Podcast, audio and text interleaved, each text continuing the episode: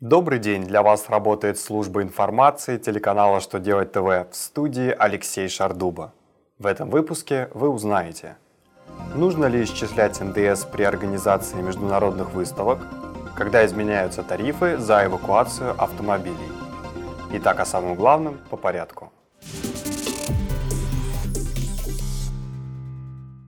Как известно, одним из объектов обложения НДС является реализация на территории России – Порядок определения места реализации услуг установлен статьей 148 Налогового кодекса. Минфин разъяснил, что место оказания услуг по организации международных выставок зависит от вида выставки.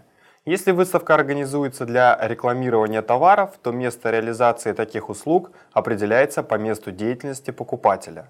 Соответственно, если услуги по организации выставки оказывает российская организация, иностранная организация, то объекта обложения НДС не возникает. В случае организации выставок в сфере культуры и искусства место реализации услуг определяется по месту фактического проведения выставок.